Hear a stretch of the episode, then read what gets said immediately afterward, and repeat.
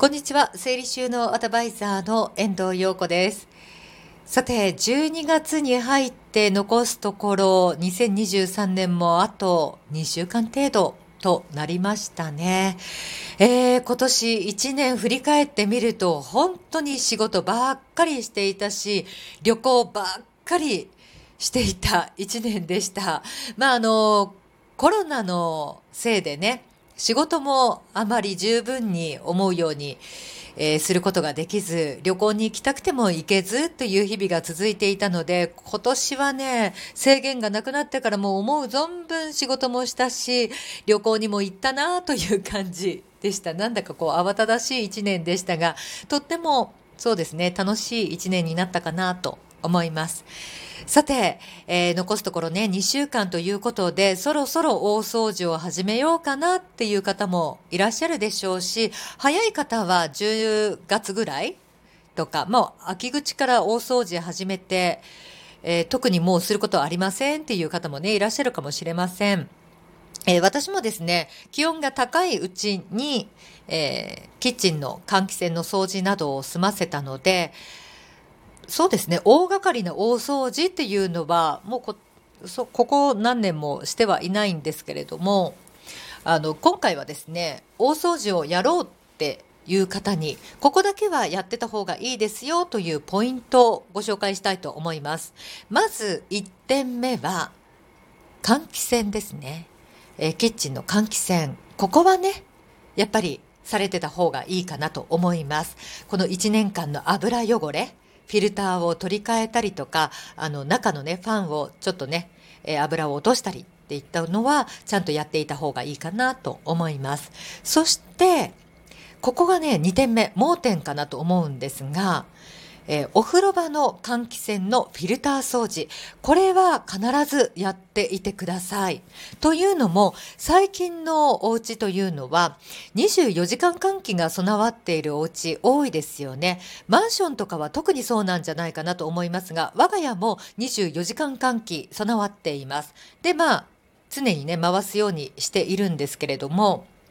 あの、私ですね、このマンションを、えー、購入したのが新築で購入したわけではなくて中古で中古のマンションを購入したんですね。で当時、えー、築6年ぐらい経っていたんですが入居してから24時間換気のスイッチを入れていてもなんだかこう空気が回っているような感じがしないっていうふうにずっと思っていたんですね。で、えー、トイレとか玄関とかまあ通気口っていうのかな？そういったところも掃除はしているしキッチンの換気扇もあの掃除したんですけれどもやっぱりなんだか空気の巡りが良くないような気がしてでふとあのお風呂場の換気扇ですよねそこに目をやった時にあれってここって掃除したんだっけ？と思ってそのフィルターを外してみたらびっくりするぐらいホコリが溜まってたんです。いやこんなにホコリって溜まるんだなっていうぐらいもうフィルター一面にびっしりホコリが溜まってました。でそれを取り除いたらあのねお家の中の空気がぐわーって巡ったような感じがしたんですね。あれにはちょっとびっくりしてしまいましたね。あの、キッチンの換気扇をね、掃除すれば OK って思っていた方も、もしね、あの、今までお風呂場の換気扇のフィルター掃除したことがなかったという場合はちょっと見てみてください。そこをね、掃除するだけで、えー、このね、24時間換気の性能をフルで活かすことができるんじゃないかなと思います。まあ、あとはですね、一番いいのはアウトソーシングですね。あの、お掃除屋さんに入ってもらって、ピッカピッカに仕上げてもらうっていうのが一番いいんじゃないかなと思いますが、まあ、それなりにね、お金もかかるので、えー、自分でね、できるところはした方がいいのかなと思いますが、あの、去年ね、お風呂掃除、私ね、えー、業者を入れて、えー、ピカピカにしてもらったんですね。そしたら、あの、これまでは自分でやっても全く落ちなかった水垢汚れとかもう本当にお風呂ももう15年ぐらいねユニットを使っているのでいろんなところにガタが来ているから次リフォームするんだったらお風呂のユニットね、入れ替えたいなーなんて思っていたんですけど、それもやっぱりね、100万近くかかるので、なかなかそうそう手は出ないんですが、業者にね、入ってもらったら、本当にそれこそ2万円弱ぐらいだったかな。それでもう本当に新品のように綺麗にしてもらって、あ、これは、毎年っていうのはね、なかなかしんどいかもしれないけど、数年に1回業者に入ってもらいたいなって思うぐらい、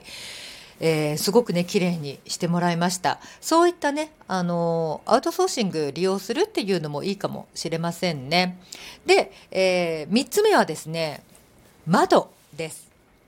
お家のあらゆるところの窓、ここをぜひ掃除してください。え各部屋の窓もそうなんですが、リビングの窓とかもね、結構大きな窓だったりするお家多いんですが、我が家もハイサッシにしているので、手を伸ばしても、えー、一番上のところまで届かないっていうところもあるんですけれども、いろんなね、あのー、道具売られています。ホームセンターなどで売っていますので、そういったものを活用して、窓をピカピカに磨き上げる。これだけで全然また違います。お家の中に入ってくる日の光。これがね、格段に良くなるんですよね。あ、窓掃除をするだけでお家の中こんなに明るくなるんだっていうのをね、実感してもらえると思いますし、あの、我が家はですね、掃除をするときにはまず窓からやります。なぜなら、窓掃除をすることによって、お家の中の埃がね、見えやすくなるんですよね。ですから、お家の中のその掃除ポイントやらなければいけないところ、埃が溜まっているところっていうのが見つけやすくなりますね。で、鹿児島はね、特に灰なども降ったりするので、あの、想像以上に汚れていることが多いです。ですので、ぜひね、窓掃除、ここも、えー、されてみてください。まあ、あの、大掃除、あげればね、やらないといけないポイント、いっぱいあるんですけれども、キリがないんですが、必ずやっていてもらいたい場所っていうのは、えー、キッチンの換気扇、そしてお風呂場の換気扇、そして窓。この3点は押さえておいた方がいいかなと思います。リスナーの皆さんが明るく、そして前向きに2024年を迎えられるように大掃除頑張ろうかなという方は、ぜひね、この3点押さえてみてください。えそれでは、また次回です。